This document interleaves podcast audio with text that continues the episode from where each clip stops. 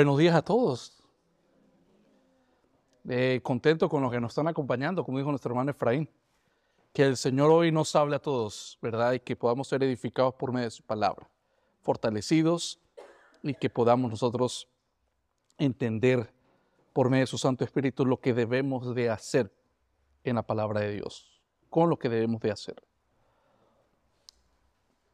Hoy domingo vamos a continuar con una enseñanza que no quedó completa la semana pasada, donde estamos hablando de los nueve elementos como resultado de haber creído en Cristo por medio de la fe.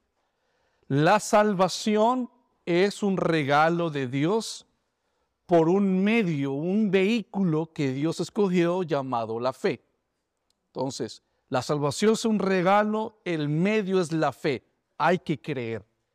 Y el momento que tú crees sin las obras de la ley, o sea que no hay que hacer nada para ganarnos el favor de Dios, depositar nuestra confianza totalmente en Él, entonces la palabra les dice a nosotros los que han creído por la fe que Dios nos da la potestad de ser llamados hijos de Dios. Entonces, en Romanos capítulo 5, en este bloque del versículo del 1 al 11 es donde vamos a encontrar esos nueve elementos. Ya expusimos los primeros seis elementos la semana pasada. Hoy vamos a ir más, más, más pausados porque quedan menos elementos, pero vamos a ser edificados con lo que vamos a estudiar y ver lo que dice la palabra de Dios en esos elementos, en esos resultados. Hemos dicho que haber creído en el Evangelio tiene dos fases. La primera fase es entender que las buenas noticias o el Evangelio comienza con las malas noticias de que nosotros estamos desaprobados delante de Dios. Que en el momento que morimos merecemos el infierno. Pero haber entendido eso en Romanos, capítulo 1 y capítulo 2, el capítulo 3 y el capítulo 4 luego nos introduce, luego de ver la condición precaria del hombre. Capítulo 3 y capítulo 4 nos muestra ahora todo lo que tiene que ver cómo el hombre se justifica. Y hemos quedado muy claros de que el hombre es salvado por medio de la fe sin las obras de la ley. Ahora el capítulo 5, ¿qué les dijimos la semana pasada? Es entramos a la segunda fase después de haber creído, ahora qué viene. ¿Qué debemos de hacer después que hemos creído? Bueno, en la primera parte del domingo pasado podemos exponer seis elementos como beneficios y resultados de haber creído. Y en esos elementos es donde nosotros comenzamos a crecer y a entender ahora lo que prosigue en mi vida cristiana. Entonces, hoy vamos a proseguir en el versículo número 5 y continuamos con esa ilustración que dimos la semana pasada. Estamos en una barca en medio del mar o en medio del alta mar, estamos remando, hay tormenta, las olas irrumpen la barca, estamos mojados, estamos con frío, pero estamos remando porque vemos en la costa una tenue luz, que es un faro. Y esa luz funciona como una guía para llegar a dónde? Para, para llegar a tierra segura. De tal manera que esa ilustración que hicimos la semana pasada es el caminar ya de un cristiano que está sobre una barca. Esa barca es la fe. Y estamos remando, acá donde viene ya eh, la parte de la responsabilidad del hombre en lo que debe de hacer cuando ha creído en el mensaje del Evangelio. Estamos remando a la luz que es la esperanza en Cristo Jesús, esperando el día de la redención. Pero en mientras que llegamos del medio del mar donde estamos a la costa, vamos a tener consecuencias en cuanto de estar viviendo ahora todavía en el mundo. Así como ilustramos de esas olas que golpean la barca, bueno, somos golpeados por problemas, enfermedades. Hemos sido, de repente podemos ser cuestionados o llenos de duda por cosas en las cuales el mundo nos invade. Los caminos del Señor no es un camino de rosas, no es algo fácil. No estoy diciendo que sea imposible o que sea lo mejor y es de gozo. Pero Jesús enseña que si nosotros queremos seguirlo a Él, Jesús dice, Recuerden que a mí me persiguieron primero. Entonces, si nos convertimos en cristianos, esa palabra cristiano que se, se introdujo en la palabra por primera vez en Antioquía, en la iglesia primitiva, pues denota que somos seguidores de Cristo, si es que somos seguidores de Cristo. Y una característica de ser seguidor de Cristo es que tienes que ir en contra de la marea, en contra del sistema del mundo. Y e ir en contra, pues vas a sentir la opresión. O en otras ocasiones hemos ilustrado, es como que antes jugábamos para un equipo, que era el equipo de Satanás, y pues lógicamente siendo parte del equipo de Satanás, sentimos la presión de estar en contra de Dios. El Salmo 7 enseña que el Señor está airado contra los hombres todos los días. Por la gracia de Dios, Dios nos cambia de equipo. Ahora estamos en el Real Madrid del Señor. Pero en el momento de estar ahora en el equipo del Señor, ¿qué pasa? Vamos a sentir ahora el contraataque del equipo contrario, Satanás. Entonces, somos salvados, pero estamos en este mundo y tenemos problemas y lloramos y sufrimos. Y la palabra enseña que también es de gloria a Dios, darle gloria a Dios, y es la voluntad de Dios que suframos. Repito, es voluntad de Dios que suframos. Esto es lo contrario a lo que se predica con ese evangelio barato, superficial y menguo eh, de la prosperidad y la autosuperación, que Dios quiere lo mejor para ti. Sí, Dios quiere lo mejor para ti en Cristo.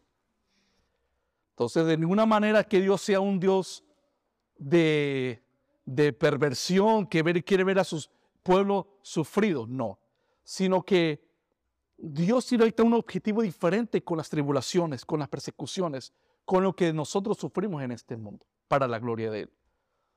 Entonces acá no venimos a que el Señor venga a cumplirme como si Él fuera un aladino mis sueños y mis peticiones. No, venimos a la iglesia y hemos aprendido con los estudios de los teológicos de los jueves que todo, todo es para la gloria de Dios. Todo. De tal manera que no venimos para que Él nos complazca, no, venimos porque debemos darle a Él gloria. Eso es muy diferente. El párrafo comienza, quiero que vean ahí, en el capítulo 5, en el puro primer versículo, el número uno, comienza con una declaración de paz. Ese es el primer elemento, ¿se acuerdan? No lo vamos a estudiar porque ya lo hicimos. Pero comienza con una declaración de paz. Y quiero luego que vayan hasta el versículo 11. Termina con otra palabra, que es el último elemento. Reconciliación. Comienza con paz y termina con reconciliación. Y eso es lo que los creyentes tienen actualmente gracias a la obra de Cristo Jesús. Versículo 1, paz. Versículo 2, tenemos acceso. Luego también en el versículo 2 vemos que tenemos otro elemento. Estamos firmes en el Señor. Luego mismo versículo 2 hay otro elemento. Glorificamos a Dios porque nos ha salvado. Luego en el versículo 3 encontramos que también nos debemos de gloriar en las tribulaciones o los problemas que vivimos en el mundo. En el versículo 5, la primera parte, habla de que, y terminamos ahí la semana pasada, que el otro elemento, el sexto elemento es, no hay vergüenza. No hay vergüenza. Entonces ya hoy, si el Señor nos permite en el tiempo que nos queda, vamos a ver en el mismo versículo 5, en la segunda parte, que el amor de Dios es derramado. Es el siguiente elemento. El amor de Dios es derramado. Luego el otro elemento, que Dios muestra su amor. Y el último elemento, la reconciliación. Entonces, derramamiento, lo muestra y la reconciliación. Y ese es el principal interés de Pablo en este párrafo. No es como, no, no, este párrafo no trata esencialmente mostrando cómo es que Dios justifica al hombre, ya que eso está en el capítulo 3 de Romanos del 21 al 26. esa doble imputación, que los pecados nuestros son puestos sobre Jesús y la justicia de Jesús es puesta sobre nosotros. Aunque hay algo que, una, hay algo que denota eso también acá en nuestros textos, no lo podemos ignorar. Pero el interés, la idea principal de Pablo en estos nueve elementos como el resultado de haber creído es que podamos nosotros ahora, en medio de lo que estamos viviendo, cómo lo aplicamos, cómo lo usamos, cómo lo enfrentamos en el Señor. ¿Ok? Entonces, su interés de Pablo radica más bien en lo que implica el logro de haber sido, de haber creído. Cuando los creyentes experimentan, ¿se acuerdan, por ejemplo? No los voy a decir todos. Esto, antes, es argumento de contexto para entender el, el siguiente elemento. Cuando los creyentes experimentan, aprendimos la semana pasada, la aflicción. ¿Sí? Lo que dice el versículo 3, la tribulación. Los no cristianos saben que también sufren. Ok. El cristiano también sufre. Sí. Pero es diferente el sufrimiento de ellos al sufrimiento nuestro. Porque ahora el que ya ha creído en Cristo recibe el elemento de, la de glorificarse ahora, pero en la aflicción. ¿Por qué? Porque ahora el dolor, la prueba o la enfermedad no es señal que la ira de Dios está sobre mí. No, ya no. Sino que ahora esa tribulación, ese dolor, esa, esa, esa aflicción no es para vergüenza, sino que ahora ese dolor, esa tribulación crea en el creyente resistencia, carácter y esperanza. Es diferente. Entonces, para el no creyente, el dolor es una señal de lo que le espera para una eternidad. Dolor eterno. Pero para el creyente, ese dolor es algo momentáneo con un propósito. Es que Cristo siga siendo formado en nuestras caracteres y vidas. Entonces, cuando tú entiendes que ahora el cristiano cuando sufre es para que se vuelva resistente, un carácter maduro y de esperanza. Tú le dices, entonces, entonces, por algo entonces los cristianos del primer siglo cuando los llevaban para el Coliseo, entonaban himnos mientras que los leones se lo estaban comiendo. Yo dice, ¿cómo es posible cuando el, César decía, pero cómo estos hombres, que el, el propósito del Coliseo y la muerte, las, que hasta el día de hoy, el que ha ido para Italia y ve las paredes del Coliseo, todas están, está impregnado la sangre de la cantidad de sangre derramada de cristianos ahí.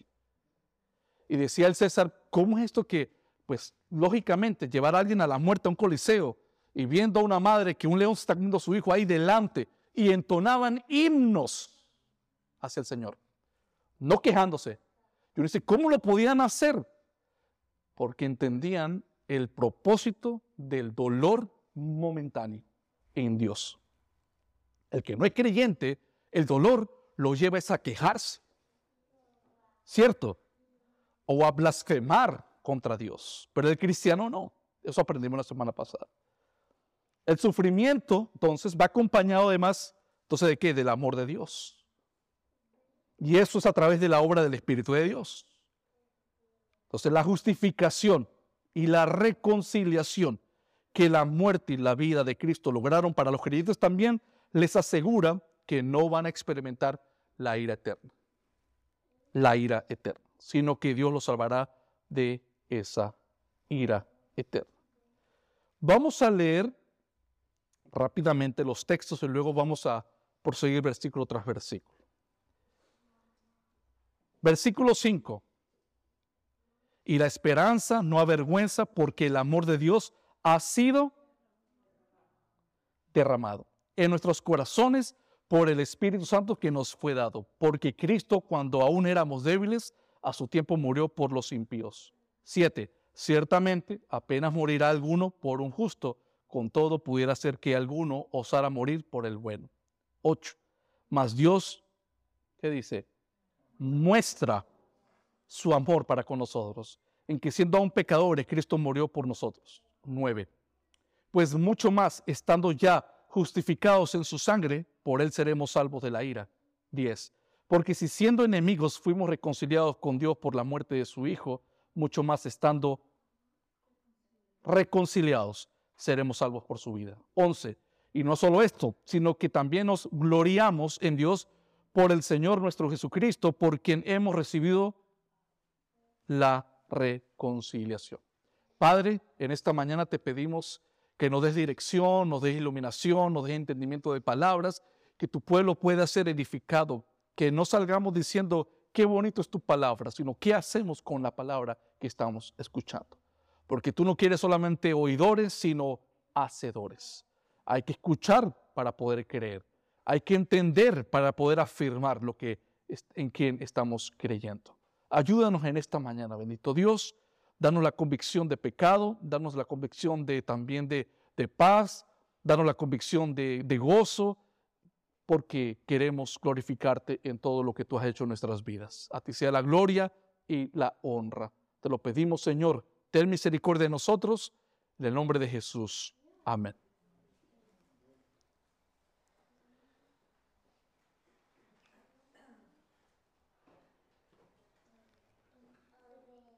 El amor de Dios derramado.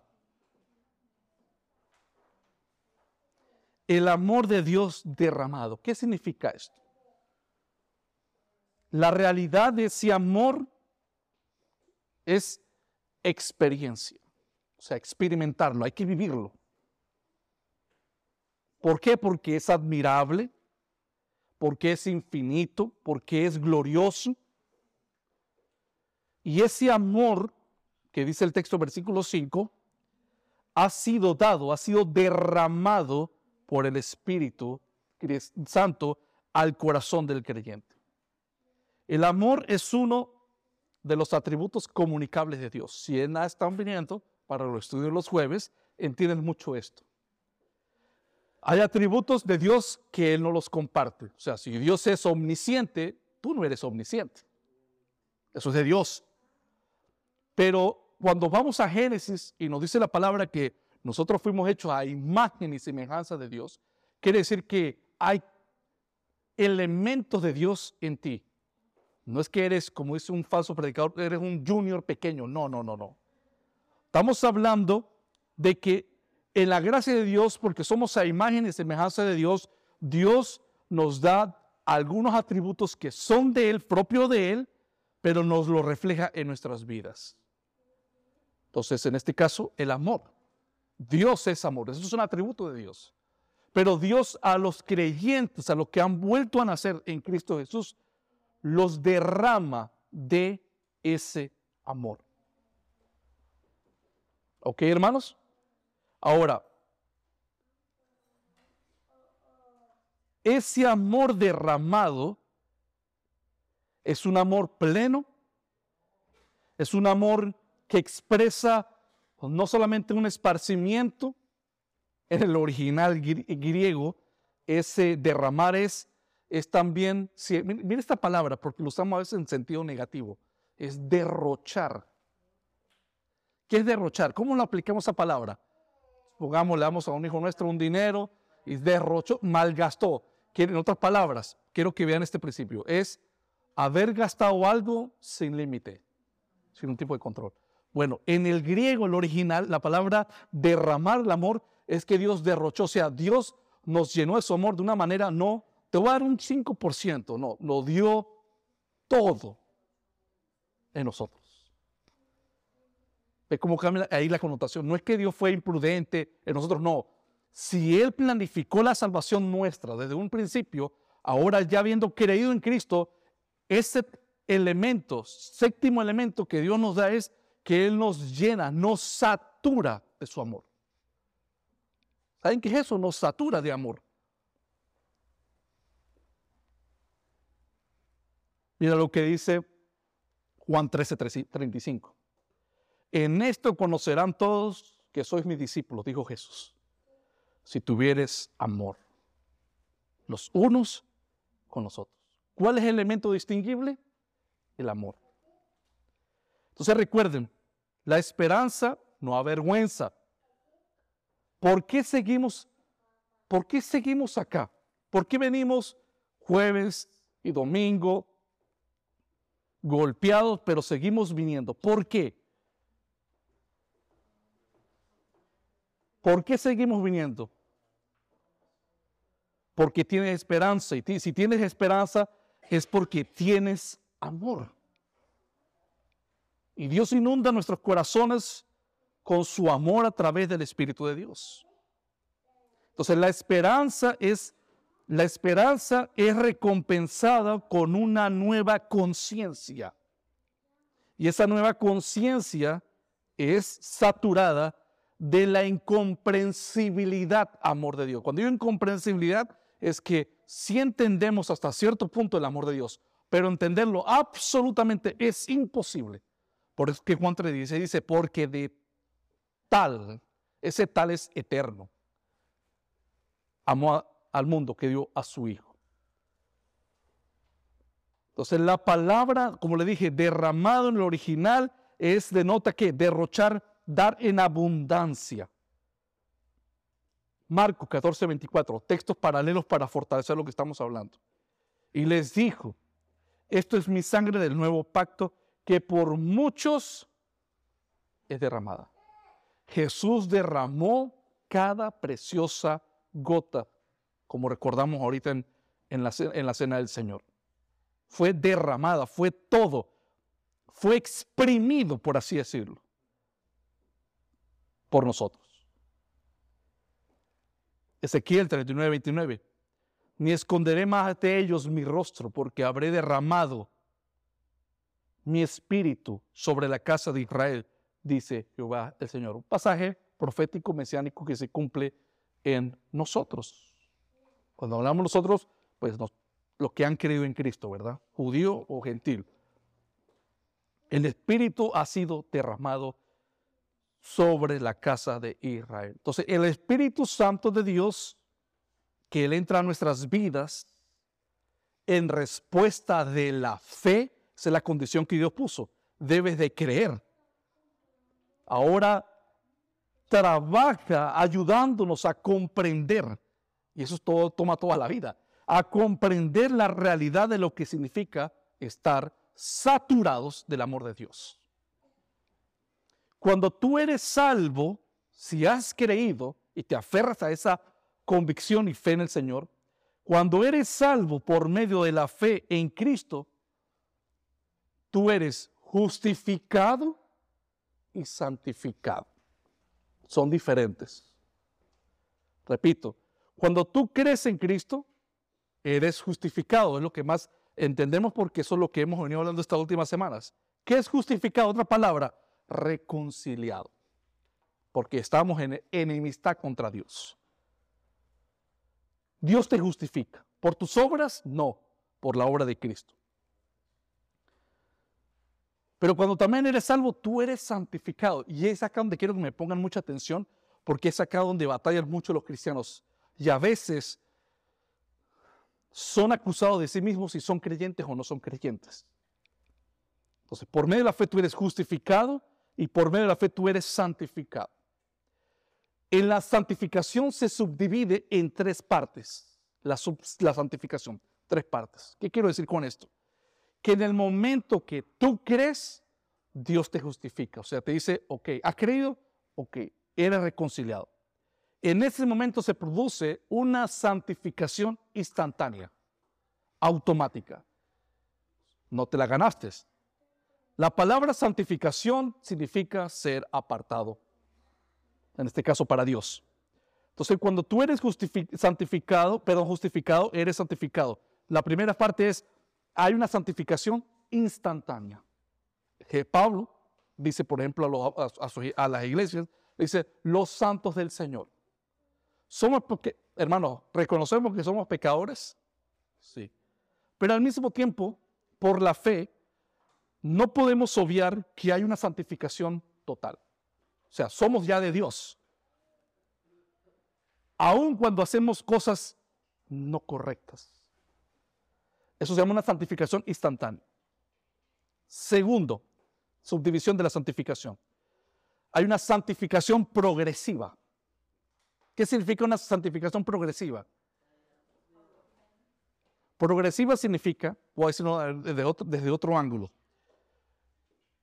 el acto cuando Dios salva a una persona es un acto monergista. Es una palabra teológica para decir que es el acto de la acción de una sola persona, Dios. Entonces, la salvación o la justificación es un acto monergista, acto de Dios solamente. Pero en la santificación es un acto sinergista, o sea, que ahora Dios hace su parte y el hombre hace su parte. Donde, ahí es donde podemos ver la responsabilidad de ahora lo que el creyente debe hacer. Entonces, no vamos, y con esto quiero tener cuidado, no estamos diciendo que en la salvación es un acto sinergista. No, la salvación es un acto monergista, es de Dios. Si Él no hace la acción, yo no puedo hacer nada, porque estoy muerto. Entonces, Él hace el acto monergista, Él te regenera, te da un nuevo corazón, te hace respirar, ver por primera vez espiritualmente. Pero ahora que estás vivo, viene la santificación. Hay una santificación, entonces, primera, instantánea, eres de Dios.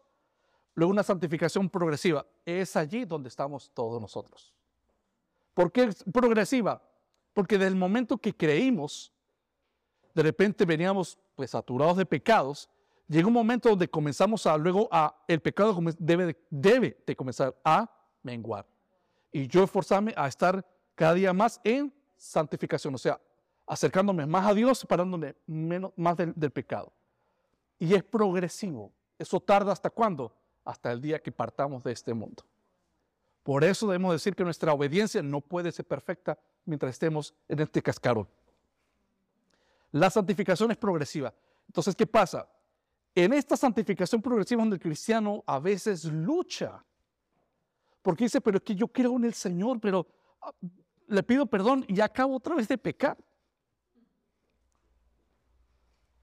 Santificación progresiva. Y cuando, cuando hacemos algo malo, entonces decimos, entonces, entonces, ¿será que no estoy justificado? ¿Sí ven?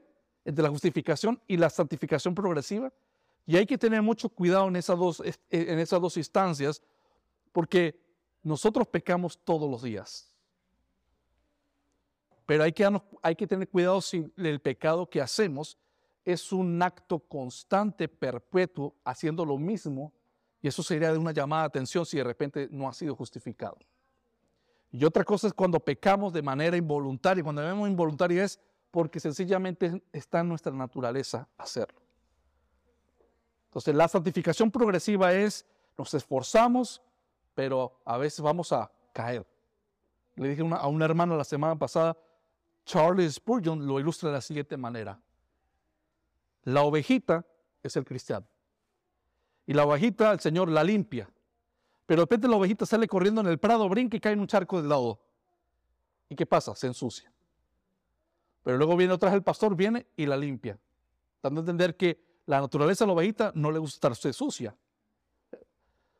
Con un no creyente es un cerdo. Y el cerdo, aunque lo laves, le eches jabón y lo, lo, lo encolonies, va a buscar siempre el charco, porque esa es su naturaleza. Entonces, una manera de podernos darnos cuenta si el Señor nos ha salvado o no nos ha salvado es cuando antes éramos no creyentes, cuando antes no éramos creyentes, nos emborrachábamos, adulterábamos, fornicábamos, mentíamos, blasfemábamos, etc. Para los ustedes conocen la lista igual que yo. Y lo hacíamos, lo que hacíamos, yo me emborrachaba, yo me paraba, era fresco como un bebé. No había ningún tipo de acusamiento. Ya, sí, de repente me amanecía con un remordimiento de no tomar otra vez, porque, pero, pero es por la secuela de que deja el dolor de cabeza y esas cosas. Pero ahora en un creyente, por ejemplo, si llegara a caer en un pecado como una mentira o emborrache, puede ocurrir, debe ahora, hay algo diferente, hay algo ahora que lo tortura, le dice, he fallado contra mi Dios, lo he, lo, he desobedecido, lo he deshonrado, he entristecido el Espíritu de Dios. No te deja tranquilo. Y te lleva a eso. eso. Eso que no te deja tranquilo es la conciencia ahora la conciencia moldeada por el Espíritu de Dios. Te lleva a que arrepentirte de tus pecados. Entonces, un cristiano, un pecador, es un pecador arrepentido que vive arrepintiéndose el resto de su vida. No quiere decir que cada vez que pide perdón es para que Dios lo salve, no, se salva de una manera única, instantánea, automática y una sola vez ocurre. Y por eso es que viene esa santificación instantánea. Pero el otro aspecto es que hay una santificación progresiva, porque estás en el cuerpo. Y la tercera santificación es, hay una santificación realizada. ¿Qué significa una santificación realizada? Es que estamos esperando, sabemos que será culminado, donde dice la palabra, cuando Cristo venga por segunda vez, lo esperaremos con gozo porque nos quitará de este cuerpo de pecado y nos terminará de limpiar y dice que brillaremos como el sol en gloria, sin pecado ya. Estamos esperando eso. Entonces, si ven la diferencia, ya somos santos, pero estamos al mismo tiempo en progreso de santificación, pero al mismo tiempo también estamos esperando la santificación plena. Primera de Corintios antes bien, como está escrito, cosas que ojo no vio, ni oído yo, ni han subido al corazón del hombre, son las que Dios ha preparado para los que le aman. Para los que estamos en el derramamiento del amor. Pero Dios nos la reveló a nosotros por el Espíritu. ¿Quién derrama? El Espíritu Santo. Pero Dios nos la reveló a nosotros por el Espíritu, porque el Espíritu todo lo escudriña aún lo profundo de Dios, porque ¿quién de los hombres sabe las cosas del hombre, sino el espíritu del hombre que está en él? Así tampoco nadie conoció las cosas de Dios, nadie conoció las cosas de Dios, solamente quién? El espíritu de Dios. Y nosotros no hemos recibido el espíritu del mundo, sino el espíritu que proviene de Dios. Vea la función del derramamiento del espíritu. Para, ese es el propósito para que sepamos, para que entendamos, para que comprendamos lo que Dios nos ha concedido. El momento que nosotros queremos por primera vez, tú tienes un comprendimiento del pecado básico, tienes un comprendimiento de quién es Cristo básico, elemental para ser salvado. Pero como prosiguen tus años y madurando en la fe, ahora tú ves cómo vas, la palabra dice que por medio del Espíritu nos va profundizando a conocer quién es Dios más y, quiénes somos nosotros realmente. Y cada vez tú vas a ver que el pecado que tú hiciste en un pasado, que antes no miraba que sí era un pecado, como vas progresando en el conocimiento de la palabra, viendo que el pecado realmente era, era, era más y más y era grave. Y nosotros no hemos recibido el Espíritu del mundo, sino el Espíritu que proviene de Dios. ¿Para qué Dios nos da su, su Espíritu por medio del amor? Para que sepamos lo que Dios nos ha concedido para que sepan, eso es voluntad, eso es un beneficio de haber sido justificado por la fe, que vas a conocer día tras día más de Dios.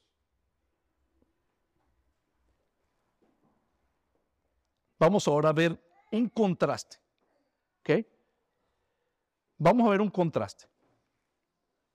Acá hay una conexión entre el versículo 5 y el versículo 6. Y la esperanza no avergüenza, dice porque el amor de Dios ha sido derramado en nuestros corazones. Ok, esto ya lo entendemos. Por su Espíritu Santo que nos fue dado. Mira lo que dice el 6. Porque Cristo cuando aún éramos débiles, a su tiempo murió por los impíos.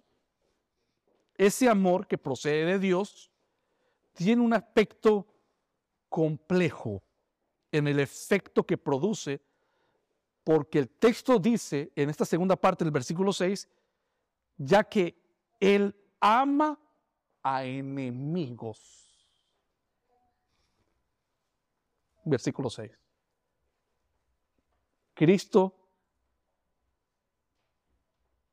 nos perdonó cuando aún éramos débiles, dice Pablo. Es, hay algo complejo acá.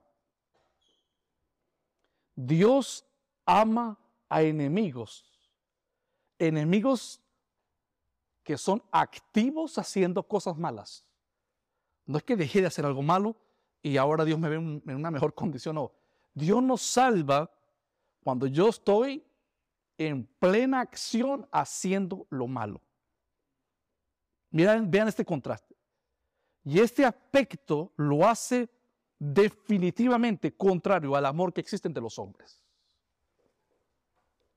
El amor, como lo definían los griegos, el amor eros, el amor entre un hombre y una mujer, el amor erótico, eros.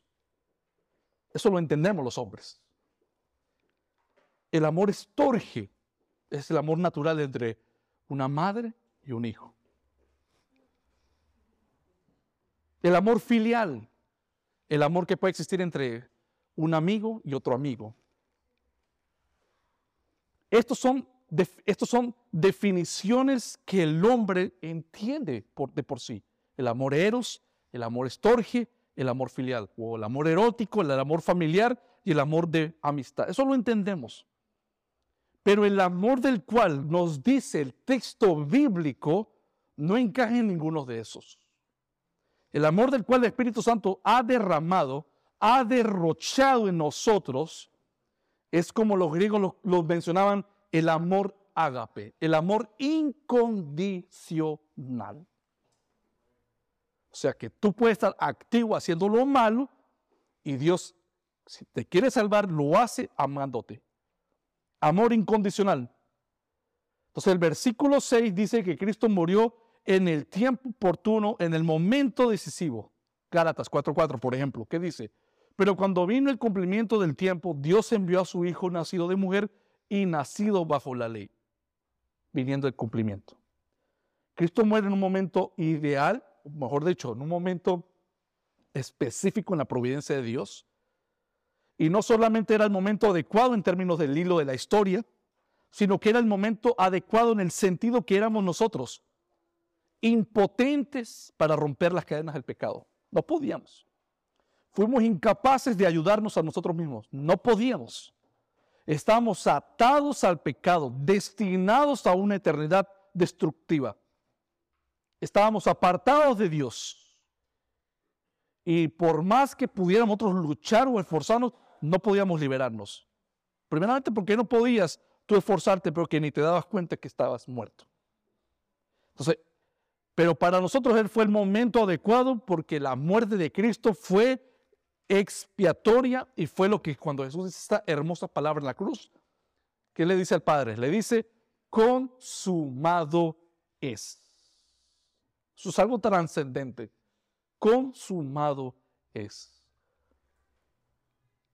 Entonces, Romanos 5.7, por ejemplo, viendo todavía el contraste, estamos dentro del contraste, el versículo 7, mire lo que dice, hermanos. Ciertamente, apenas morirá alguno por un justo, con todo pudiera ser que alguno osara morir por el bueno.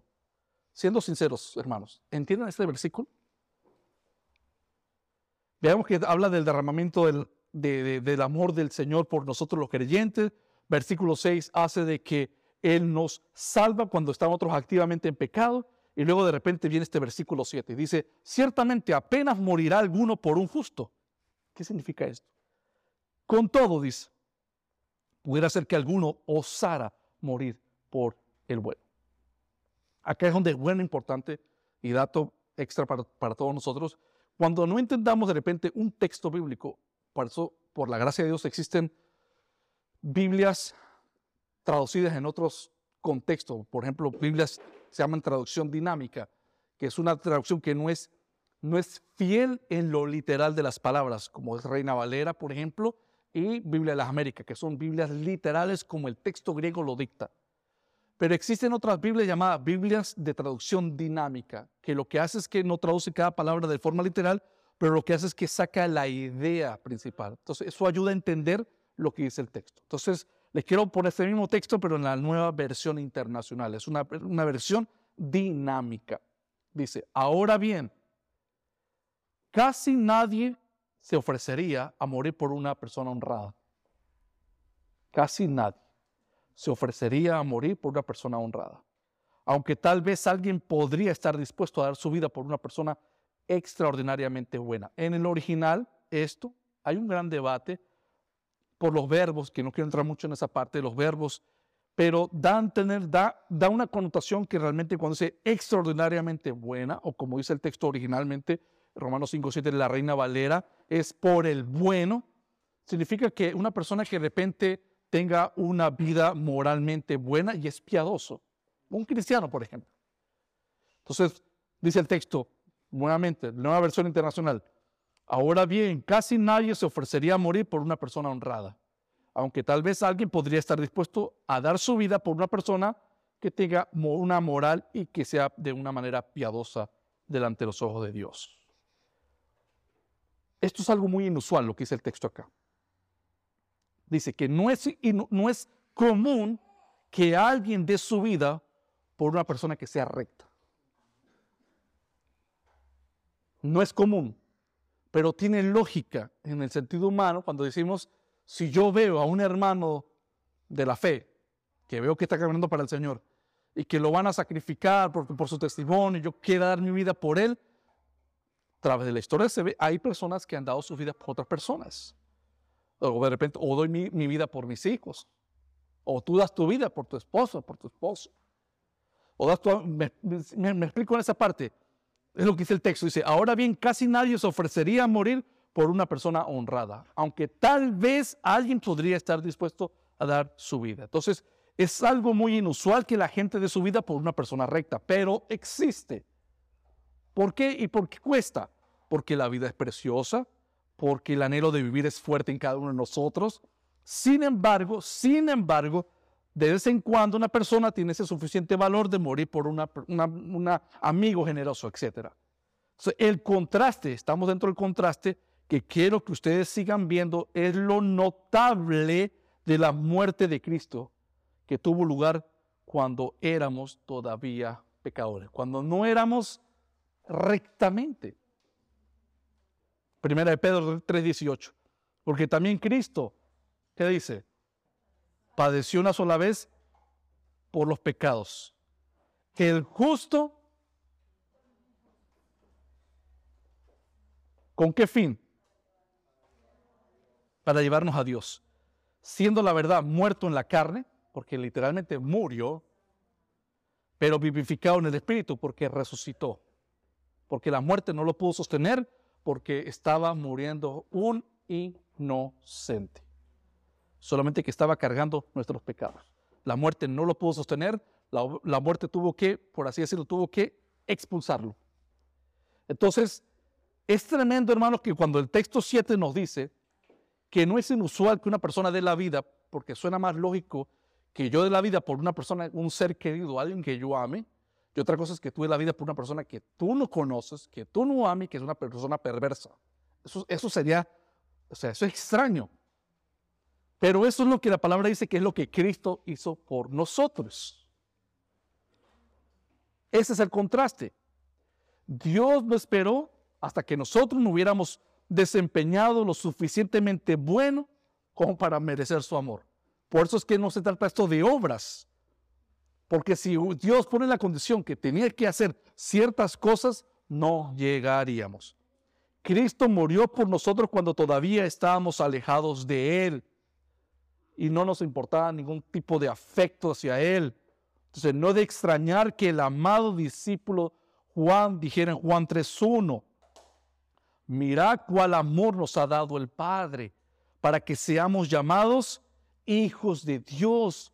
Por esto el mundo no nos conoce porque no lo conoció a Él. Porque el, los cristianos es lo que la palabra Jesús ha enseñado de elemental. Es que los cristianos deben de amar a sus enemigos. Porque Cristo es el ejemplo que Él amó a quién? A nosotros que éramos sus enemigos. Por eso es que el derramamiento del, del amor de Dios tiene que salir por cada poro de, nuestro, de nuestras vidas.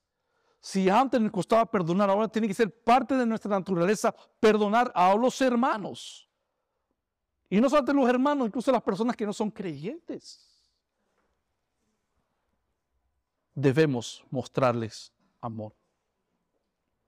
es esa es la distinción de un hijo de Dios. En el mundo no, no, ¿por qué dice que el mundo no lo conoce? Porque el mundo no actúa así. El mundo dice, yo por las buenas por las malas me encuentran.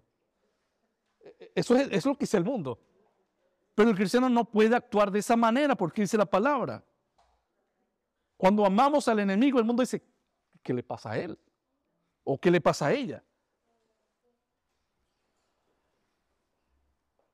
Cristo murió por nosotros cuando todavía estábamos alejados de Él. La prueba del asombroso amor de Dios por nosotros es el regalo de su Hijo. Porque de tal manera amó Dios al mundo. ¿Y quién está en el mundo? Puros enemigos. Que ha dado a su Hijo unigénito para que todo aquel que en Él cree no se pierda, mas tenga vida eterna. La cruz, la cruz, la hermosa cruz de Cristo define el amor de manera visible. ¿Cómo sé que Dios me ama? Juan 3:16, ve a la cruz. Ve la cruz, ve, ve la cruz. El amor es la colocación voluntaria del bienestar de los demás por delante del propio. Jesús se despojó de su gloria, se humilló a sí mismo, se hizo en, condición de siervo por amor. Él no tiene que haber bajado del cielo, ¿o sí? No, él no tiene ninguna necesidad de hacer esas cosas. Dios en su aceidad tiene comunión con él mismo en la Trinidad. Él no necesita del hombre, pero aún así Dios lo hizo, de tal manera lo hizo. Entonces, el amor de Dios, el amor ágape, es acción, no es sentimiento. No confundamos eso. Por eso es que a veces cuando le preguntamos, me acuerdo que una vez yo le dije a una pareja en Venezuela, en Venezuela cuando se querían casar, yo le dije una pregunta y quedamos dos pensando. Le dije, les quiero hacer una pregunta. ¿Qué prefieren? ¿El amor o la verdad? me acuerdo que este hermano miró a, a su futura esposa y la esposa lo miró y el amor o la verdad. Y, yo lo separé de esa manera porque el mundo cuando escucha amor, pues lo connota sentimientos, a emociones.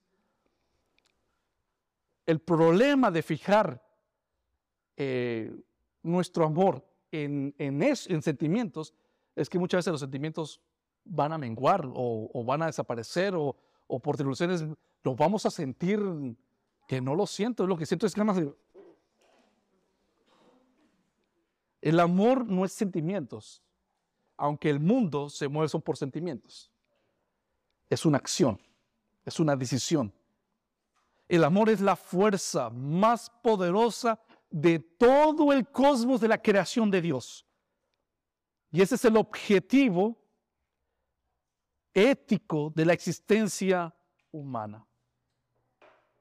Primero Juan 4:16. Ya, perdón que esto...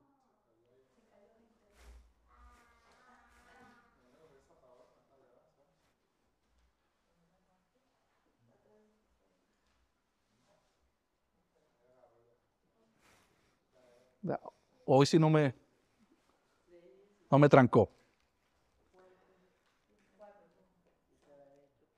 Primera de Juan 4:16. Y nosotros hemos conocido y creído el amor de Dios que tiene para con nosotros. Dios es amor. Y el que permanece, mire, permanece, ese permanecer, estamos hablando al estilo de vida hasta el final, permanece en amor, permanece en Dios y Dios en él. ¿Ok? Ahora, en el versículo número 8, eh, dice el texto que Dios muestra su amor. Y eh, pero hermano, acabo de decir que la cruz es, es visible su amor. Sí, es que todo esto está conectado, hermanos. Pero este es el siguiente elemento. Dios muestra su amor. Ya vimos, Dios derramó su amor, ahora Dios muestra su amor. Mas Dios muestra su amor para con nosotros en que siendo aún pecadores, Cristo murió por nosotros profundamente. No hace falta que Dios defina o explique su amor. Basta que Él lo exhiba, que ya lo ha hecho. Dios pone de manifiesto que nos ama en lo que hace que Dios nos ama en la condición en la cual nosotros nos encontramos. Dios me amó cuando yo activamente lo odiaba. Dios me amó cuando yo activamente lo aborrecía. Dios me amó cuando activamente me burlaba de Él. Dios me amó cuando yo activamente era indiferente para con Él. Dios me amó cuando yo le escupí a Él. Dios me amó cuando yo era arrogante. Dios me amó cuando yo estaba muerto. Dios primeramente lo hizo. Dios lo hizo. Mas Dios muestra su amor para con nosotros, en que siendo aún pecadores, Cristo murió por nosotros. Entonces quiero que vean esto porque ahorita vamos a ir conectándolo con los demás versículos. En una condición, nosotros activos, cuando éramos malos en el sentido antes de creer, y el Señor nos salva en esa condición, es para mostrarnos que lo que sigue después de eso, hermanos, es un gozo perpetuo de que no podemos vivir torturados si el Señor me, podría salvar o no. Porque nos está mostrando que si Él hizo la acción cuando yo estaba muerto, cuánto más el momento cuando Él venga a buscarnos. Vamos a ver esa parte. Quiero que en este versículo que lo, se lo graben muy bien en sus mentes. Mas Dios muestra su amor, lo muestra. Te lo está mostrando a ti si tú estás activo, si tú has creído en el Señor. Tú eres un testimonio vivo de esa demostración si has creído en Él.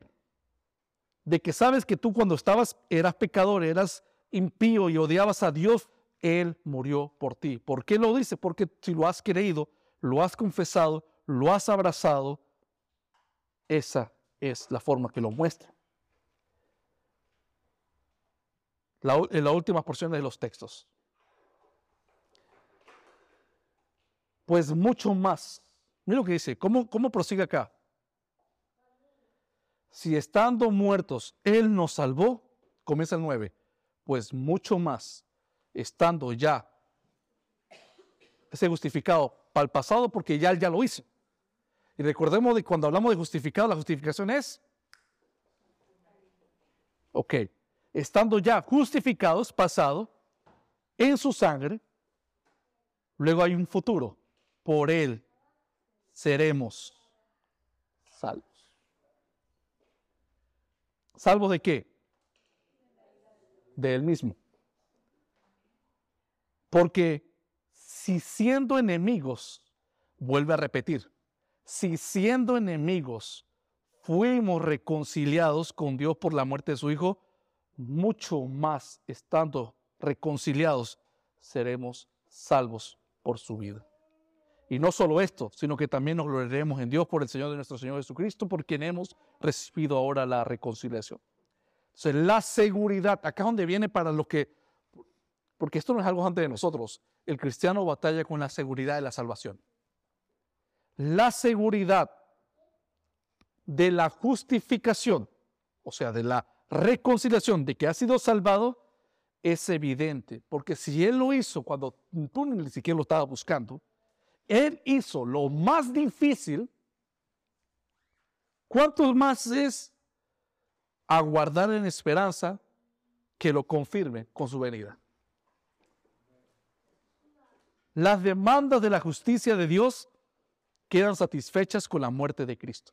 Entonces, cuando Cristo dijo, consumado es, Quiero que, quiero que mediten en esto. ¿Cuántos creen que Dios es omnisciente? O sea, que todo lo sabe, omnisciente. Y Dios vive en la eternidad. Él no vive en el tiempo como nosotros. El tiempo Él lo diseñó fue para nosotros, el tiempo. O sea, por nosotros vemos el pasado, presente y futuro. Dios en su aceidad, Él es, vive en la eternidad. Él es omnisciente. Cuando Jesús dijo, consumado es, Está declarando lo que era necesario para que el hombre fuera salvado. Pero quiero ser más detallista. Si Jesús es omnisciente, cuando él dijo consumado es, habrá dicho consumado es, hecho todo para que Efraín, para que Drina, para que Henry etcétera, etcétera de los nombres, vamos a decir con todos. Cada uno de su pueblo estaba en la mente de Cristo cuando dijo, consumado es. Eso es hermoso. Esto es extremadamente hermoso, extraordinariamente trascendental, sublime del amor de Dios. Consumado es. ¿Y por qué le digo esto? Porque la palabra dice que lo que Dios predestinó lo hizo antes de la fundación del mundo. O sea, Cristo en la cruz, obediente a su Padre, pero al mismo tiempo en presente con todo su pueblo que está Él salvando. El número completo. Los que iban a ser salvos. Porque la palabra sí nos enseña y nos dice que Dios conoce a cada estrella que existe por su nombre. Ven la grandeza del Señor. La palabra dice que Dios conoce a cada estrella por su nombre. Los científicos, y eso es, uno, eso es un número ínfimo, ínfimo, muy ínfimo. Pero calculan los científicos que en el universo, en el cosmos, hay más de 6 trillones a, a, no sé, se me, se me, olvidó la parte del, del elevado. Pero me quedo porque con la parte donde digo que más de 6 trillones de esa elevación de estrellas. Y eso es ínfimo para la creación de Dios. La palabra dice que Dios conoce a cada estrella por su nombre. No estábamos en la mente de Dios en ese momento. De Jesús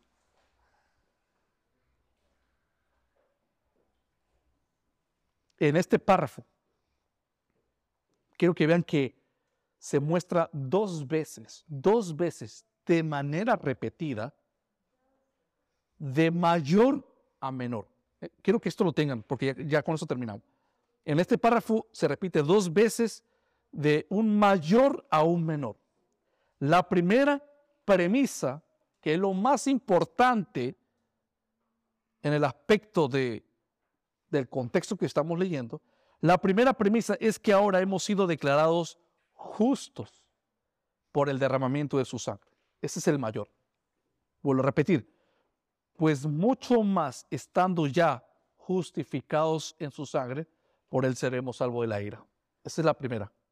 Segunda repetición, porque siendo enemigos, está diciendo lo mismo, fuimos reconciliados para con Dios. Este nos está dando esa doble énfasis en orden sistemático de la prioridad es que fuimos justificados, que fuimos salvados cuando éramos pecadores. Esa es la primera premisa. Y ya que la primera es la más importante y es la que confirma que si entramos a la fe, entonces ahora viene la segunda cláusula. ¿Y es cuál es la segunda? Si Él nos ha reconciliado, que es la primordial, ¿cuánto más nos va a salvar? ¿Cuánto más que si estamos acá o en un avión, en un cualquier tipo de momento, el cristiano no puede vivir con miedo a la muerte?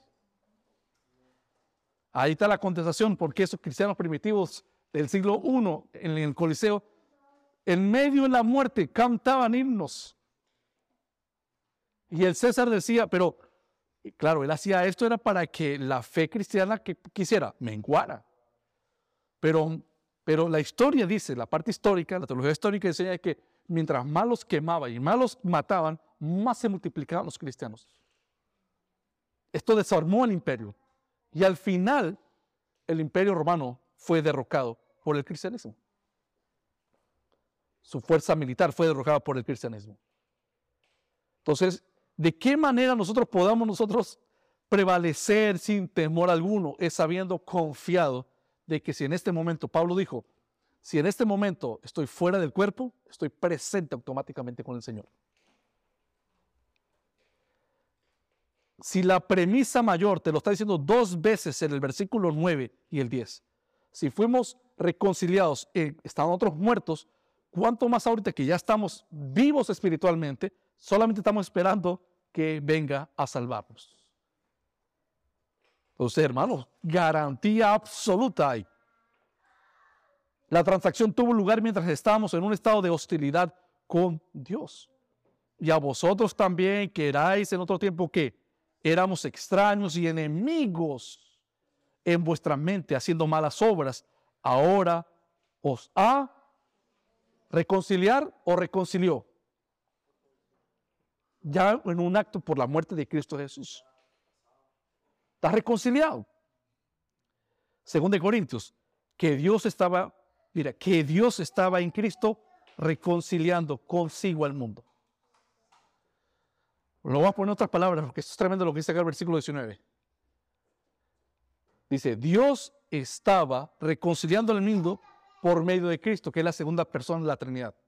O sea, Dios estaba reconciliándose con él, o sea, con perdón al mundo consigo mismo. No tomándole en cuenta los hombres de sus pecados. ¿Por qué? Porque fueron puestos en Cristo. Y nos encargó a nosotros, ya lo que mire, lo que ya han creído, y nos encargó a nosotros la palabra de la reconciliación. ¿Qué estamos exponiendo hoy? Estamos hablando sobre el último elemento de la reconciliación. Así que somos embajadores en nombre de Cristo, como si Dios rogase por medio de nosotros. Y no esto quiere decir por medio de mis palabras, no. Por la fidelidad de predicar la escritura, es mismo Dios hablándole a ustedes esta mañana. No soy yo, porque si cierran la Biblia y hablan mis propias palabras es otro asunto.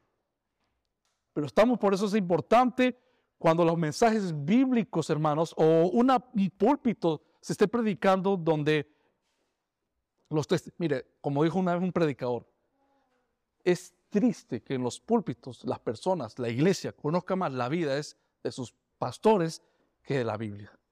Porque a los predicadores les gusta, les, muchos les encanta es hablar de sus realizaciones desde el púlpito. No. El tiempo es muy valioso para estar hablando de nosotros mismos. No, se trata es de que si hablamos fielmente la palabra de Dios, lo que dice el texto. Somos embajadores del nombre de Cristo, como si Dios rogase por medio de nosotros. O rogamos en nombre de Cristo, reconciliados con Dios. Repito eso de Pablo y le digo a ustedes en esta mañana. Os rogamos en nombre de Cristo. Si no has creído, hoy creas en el Señor. Crea. Busca de Él, dobla tus rodillas, pídele perdón, acércate a Él. Vea tu vida. Vea si realmente el Señor es el centro de tu vida o son otras cosas. Tú lo sabes, tú lo sabes muy bien. Si el Señor es tu vida o son otras cosas. Si tu Dios es el dinero o, los afanes de la, de la, vida o los sueños o cualquier otra cosa, tú lo sabes. No te engañes a ti mismo. Y si tú ves que realmente tu vida no es lo que la palabra dice, pero lo estás entendiendo, puede ser que el Señor te esté iluminando para que vengas y te reconcilies con el Señor. Y última vez lo digo, os rogamos en nombre de Cristo, reconciliaos con Dios. Ven a Él la reconciliación es una relación muy personal. No solamente Dios es Él. Ahora el cristiano en el presente tiene motivos para jactarse, como dice al final. ¿Podemos jactarnos? Sí. Puedes hacerlo y debes hacerlo. El pecado es jactarte en ti mismo. O como hay gente que se jacta en lo que tiene. No, no.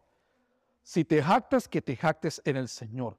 El cristiano en el presente tiene motivos para jactarse en Dios y no debe temer por la jactancia que se pueda convertir en una vergüenza, no, porque el cristiano está seguro que ha sido salvado en esperanza. Padre, te damos las gracias en esta mañana o esta parte de la tarde por el mensaje que tú nos has dado, en el cual podemos nosotros promulgar, exponer como atalayas la fidelidad de tu palabra. Qué hermoso es haber creído en ti, en ti, Señor, y ver los beneficios de haber creído en ti. Queremos seguir aumentando, fortaleciéndonos en nuestros beneficios. Que podamos ir viendo cada día más convincente en la paz, en la entrada, en la firmeza, el no tener vergüenza, en darte la gloria a ti, en darte la gloria en medio de las tribulaciones, en no tener vergüenza, en que podamos realmente emanar, si somos cristianos, el amor de Dios, que podamos nosotros estar tranquilos por la reconciliación y que aguardamos la futura redención en paz y en gozo. Porque tú no eres hijo de hombre para que mientas, ni hijo de hombre para que te arrepientas. Tú eres fiel, eres inmutable, tú no cambias. No hay nada más seguro que tu palabra, Señor. Tu palabra es segura de lo que nos dice.